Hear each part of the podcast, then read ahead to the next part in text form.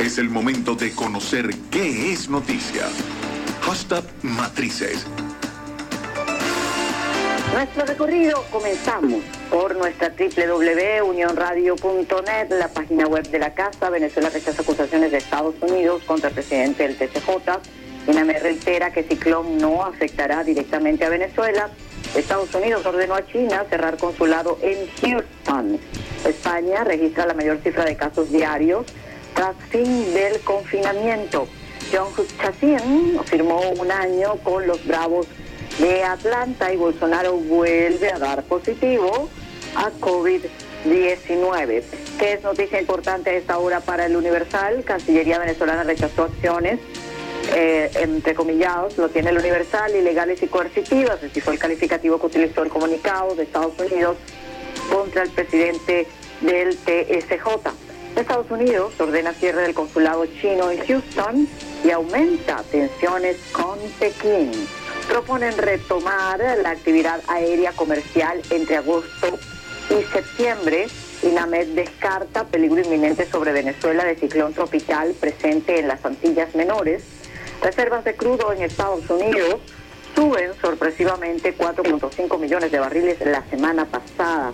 Residentes de Guarena reportan una semana sin servicio de agua potable.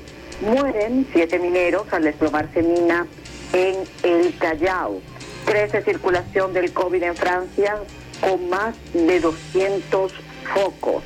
La pandemia sigue escalando en las Américas, mientras en la Unión Europea acuerdan plan de recuperación.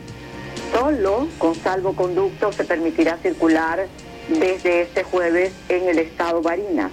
El gobierno asegurará el traslado a sus hogares a 90 estudiantes de las residencias Livia Gouverneur.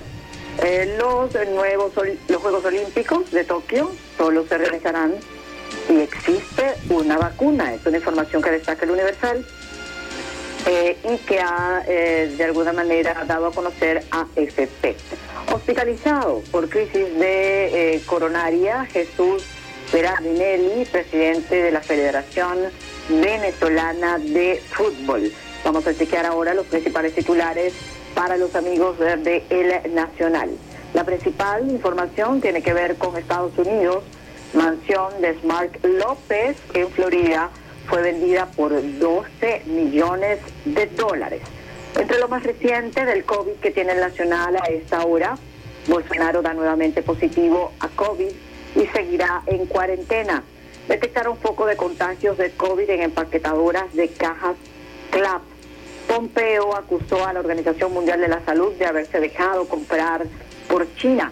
Boxeadora japonesa lucha contra el COVID-19 como enfermera eh, sin eh, perder su eh, sueño olímpico. Otros titulares importantes para el Nacional. UNICEF, 40 millones de niños no reciben educación preescolar debido a la pandemia. Un informe del Fondo para la Infancia de la ONU detalló que la carga de las mujeres en el cuidado de los hijos ha aumentado en el contexto del confinamiento. Revisemos ahora cuáles son los principales titulares para los amigos de Efecto Cocuyo. Destaca eh, los amigos de Cocuyo información sobre Conce Comercio pide desescalada segura y supervisada a partir del 27 de julio. 30% de las empresas amenazadas con cierre eh, también eh, su directivo cuestionó el esquema 7 más 7 porque no permite continuidad a los comercios. Es parte de los que vamos a estar ampliando con Felipe Capostolo en la tarde de hoy. Fallecen dos médicos en el estado Zulia por COVID-19 en menos de 24 horas. Se trata de Analí Fernández y Edgar Rabinovich. Suman 13 los galenos fallecidos en el estado Zulia. También destaca efecto Cocuyo, maestros aseguran que educación a distancia fracasó en Venezuela y tiene dos claves vinculadas con este titular, efecto Cocuyo. Aseguran que muchos docentes no volverán a las aulas el próximo año escolar y los sueldos bajos incluyeron también en el bajo rendimiento. ¿Qué es noticia para contrapunto en este momento? Acuerdo entre la Asamblea Nacional y Guaidó y el gobierno de Maduro rinde sus primeros frutos. Organización Panamericana de la Salud ha dotado a los hospitales con equipos de protección personal y qué bueno de verdad que se destaque esta información porque es un ejemplo de las implicaciones de lo que se puede lograr si hay voluntad y acuerdo político.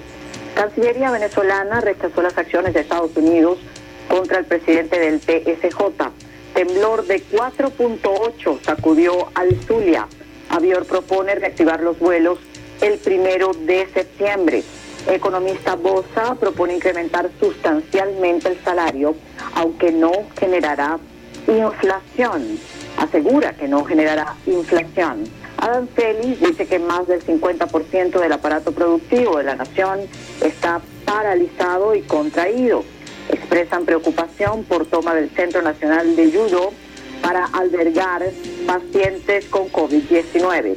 Y ya vamos a ir cerrando el recorrido informativo de esta hora comentándole los titulares de Venezolana de Televisión, un poco para explicar cuáles son las principales informaciones en este momento, o las más importantes para parte de los medios del Estado. Dice BTV a esta hora, Venezuela denuncia ataque a estatua del libertador Simón Bolívar en Madrid. También Venezuela se solidariza con Sudáfrica tras el fallecimiento de Andrew McLeheny, último sobreviviente del juicio de Rigonia. Asamblea Nacional Constituyente acompaña al pueblo en la defensa de la soberanía del país, dice BTV. Y este miércoles se prevé abundante nubosidad en gran parte de Venezuela. Estas, amigos de Unión Radio y de las redes sociales, son parte de las noticias más importantes a esta hora.